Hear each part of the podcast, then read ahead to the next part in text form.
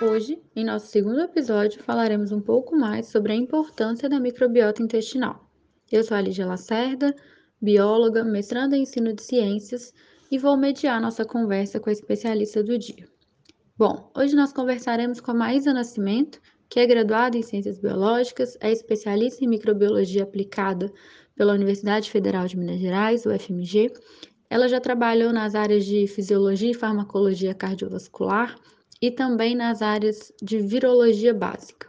Atualmente, Maísa é aluna de mestrado do Programa de Pós-Graduação em Microbiologia no Laboratório de Agentes Bioterapêuticos da UFMG, onde desenvolve um projeto que visa identificar a microbiota presente em uma bebida fermentada denominada kombucha, além de caracterizar os possíveis microorganismos da bebida com propriedades probióticas. Maísa, muito obrigada por ter aceitado o nosso convite para participar do quadro Conversa com a Especialista. Seja muito bem-vinda. Ei, olá Lídia. É, primeiramente, muito obrigada pelo convite. É um prazer enorme estar participando com vocês hoje. Maísa, fala um pouquinho mais é, de você e da sua pesquisa para a gente. Bom, meu nome é Maísa, Maísa Nascimento. Eu sou licenciada em Ciências Biológicas e atualmente estou cursando meu mestrado em Microbiologia, onde eu trabalho com kombucha e também com probióticos. É, Para quem não sabe, a kombucha é uma bebida fermentada à base de chá, que inclusive está muito em alta no momento, né, devido aos inúmeros benefícios na saúde de quem a consome. E é, o que eu estou trabalhando no meu mestrado é, estou tentando comprovar o seu potencial probiótico. Porque, assim, é, que a kombucha é benéfica, isso todo mundo já sabe, que ela, que esses, os diversos benefícios dela já estão comprovados. A questão agora, é, a questão do meu projeto principalmente, é saber se, dentre os micro-organismos que fazem a sua fermentação, se existe algum deles que é a uma, uma linhagem probiótica, né? Para isso, é, eu vou isolar os micro-organismos, né? Eu estou isolando os micro-organismos dessa kombucha que eu estou trabalhando, e depois de isolados, eu vou testar esses micro-organismos para saber se algum deles tem um potencial probiótico, para dizer, por fim, se a kombucha, além de diversos outros benefícios, se ela é probiótica ou não. Bom, agora que a gente conhece, né, um pouco mais do seu trabalho, eu queria que você falasse para a gente qual que é a principal importância da microbiota intestinal. Bom, dentre várias, as várias funções que a microbiota exerce, né, de forma mais geral, a manutenção da homeostase talvez seja a mais importante, né, ou seja, a principal função. Porque, assim, uma microbiota mais regulada, mais equilibrada, mais diversa, ela pode trazer diversos benefícios para o indivíduo. Como, por exemplo, ela é, é, a microbiota que nos protege contra infecções por outros patógenos, através da competição por nutrientes, por, é, por sítios de adesão, por exemplo, né?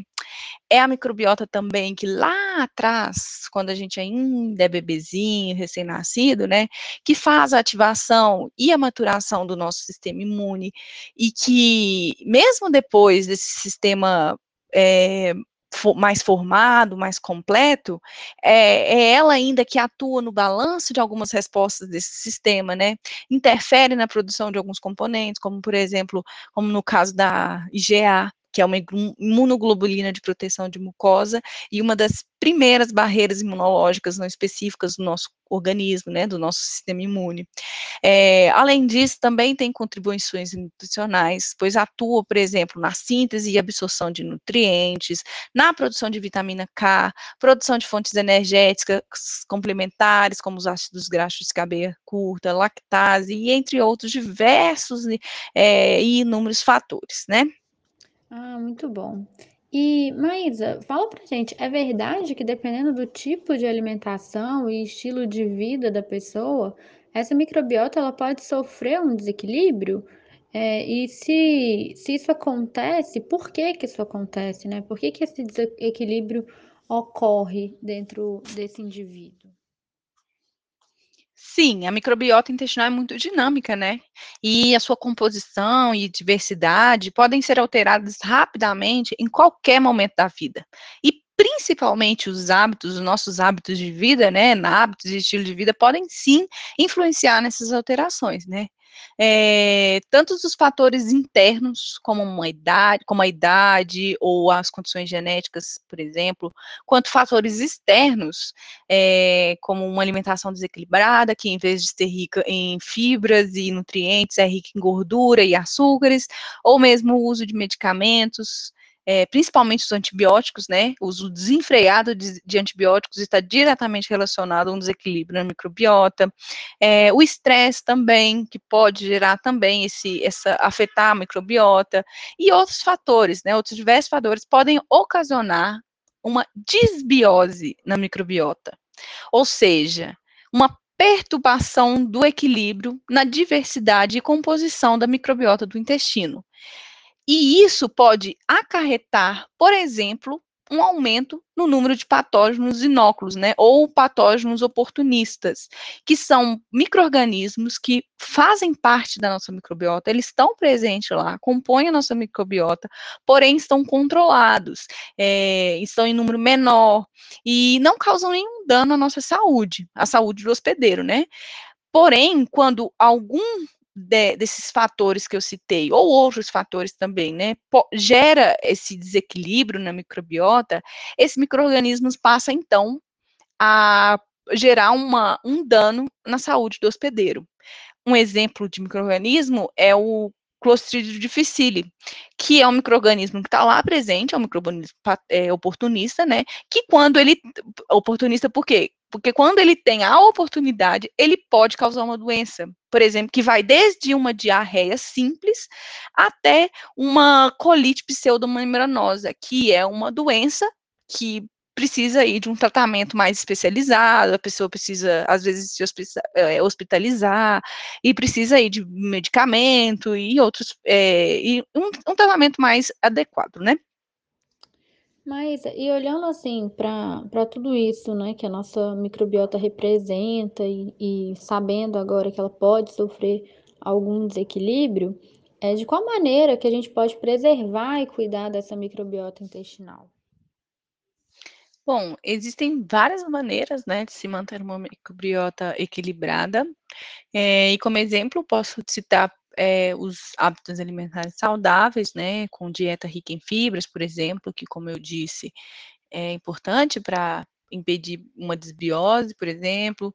É, também manter uma, uma boa higiene, uma, é, escovar os dentes, lavar as mãos, por exemplo, praticar exercícios físicos, evitar o estresse, que, como eu disse, o estresse está relacionado também a uma desbiose, né, a um desequilíbrio da microbiota intestinal, e também, é, talvez como mais importante, o consumo constante de alimentos funcionais, como, por exemplo, os probióticos e os prebióticos, né, e o que são esses, esses probióticos e prebióticos? Os probióticos são as famosas bactérias do bem, é, que na verdade não são somente bactérias, mas são leveduras também, já existem leveduras probióticas, né?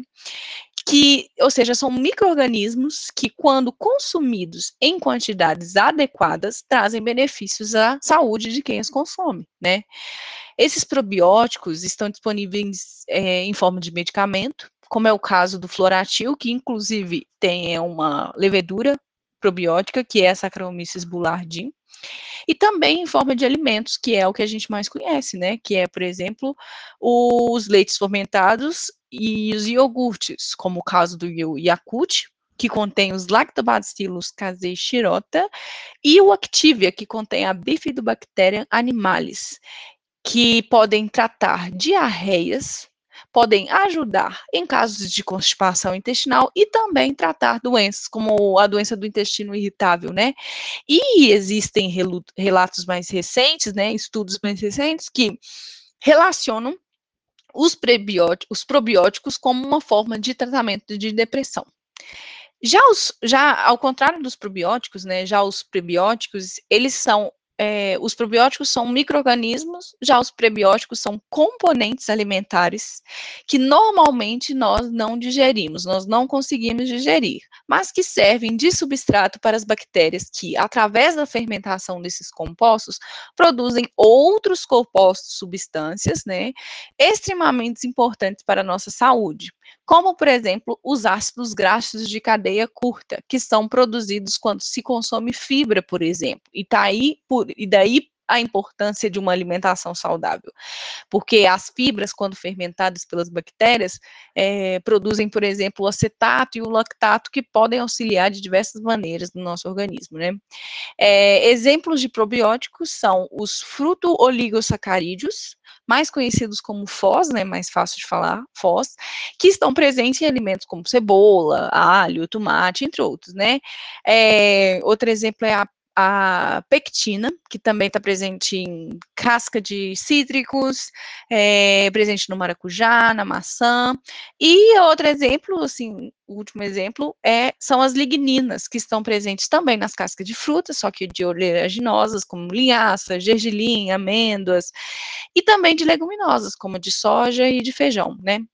Dentre é, dentre os diversos benefícios né, dos prebióticos, eles podem auxiliar na manutenção da flora intestinal, e por isso que o seu consumo é importante para manter essa microbiota intestinal adequada, né? É, eles estimulam a motilidade intestinal, que é o trânsito intestinal, né? E também podem contribuir com a consistência normal das fezes, né? Isso são só alguns exemplos, mas existem diversos outros exemplos que é, esses prebióticos auxiliam na, na, na, nossa saúde, né? E, portanto, é, esses talvez sejam os mais importantes fatores para contribuir com uma microbiota adequada, que é, é, o consumo, né, de probióticos, de alimentos funcionais. Né?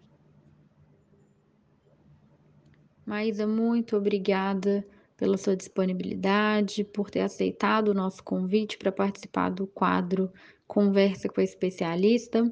É, estamos muito felizes com, com essa conversa. Muito obrigada, espero que a gente tenha outros encontros em futuras oportunidades. Obrigada a vocês pelo convite, muito obrigada pela oportunidade de estar participando desse projeto, espero ter ajudado, né, e contribuído, e desde já me coloco à disposição de vocês para uma próxima oportunidade. Obrigada.